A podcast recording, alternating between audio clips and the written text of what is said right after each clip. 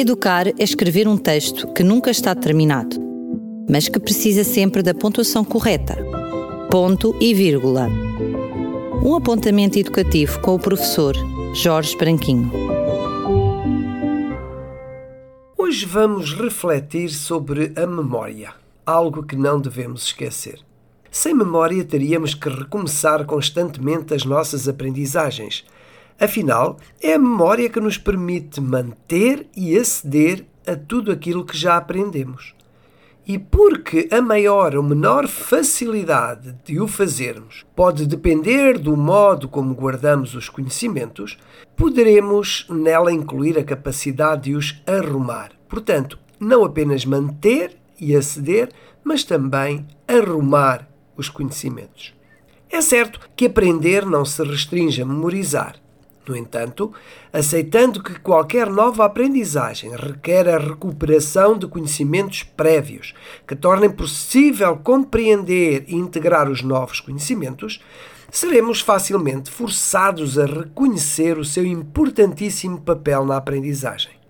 A tal ponto isso é verdade que os vários testes psicológicos e escalas de inteligência aplicados a alunos com distúrbios de aprendizagem incluem a avaliação de alguns tipos de memória memória visual, auditiva, sequencial, a curto ou longo prazo, etc.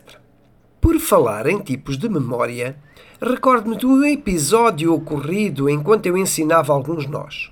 No início identifiquei alguns termos técnicos, tendo então referido que a alça de uma corda recebe o nome de seio. Dias depois, fiz uma alça e perguntei que nome se dava àquele feitio na corda. Após algum esforço de recuperação do que tinham aprendido, alguém respondeu: É uma maminha. Rime.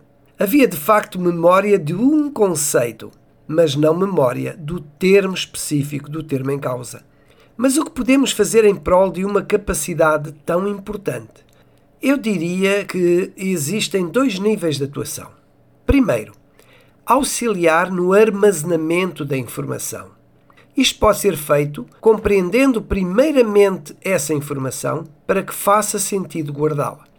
Pode também contribuir-se para o armazenamento da informação utilizando algumas técnicas como as mnemónicas. Por exemplo, quanto à posição da sílaba tónica, as palavras podem se classificar como EGA, E-G-A, E de esdrúxulas, G de graves, A de agudas. Um segundo nível de atuação consiste em fortalecer a memória exercitando-a em forma de jogo. E para isto podemos recorrer ao vulgar jogo da memória, que é encontrar pares de figuras entre cartas que estão voltadas ao contrário. Jogar à lista interminável. Numa roda, cada elemento repete a lista, pode ser de frutas ou de outra coisa qualquer, dita pelo elemento anterior e acrescentando uma nova. O jogo do Kim consiste em observar um conjunto de objetos durante um tempo e enumerá-los depois, mas pode ser feito também memorizando lenga-lengas, números de telemóvel, tabuadas, sim, tabuadas. Por que não?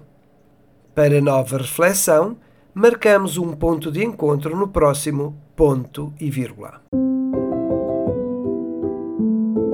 Educar é escrever um texto que nunca está terminado mas que precisa sempre da pontuação correta. Ponto e vírgula.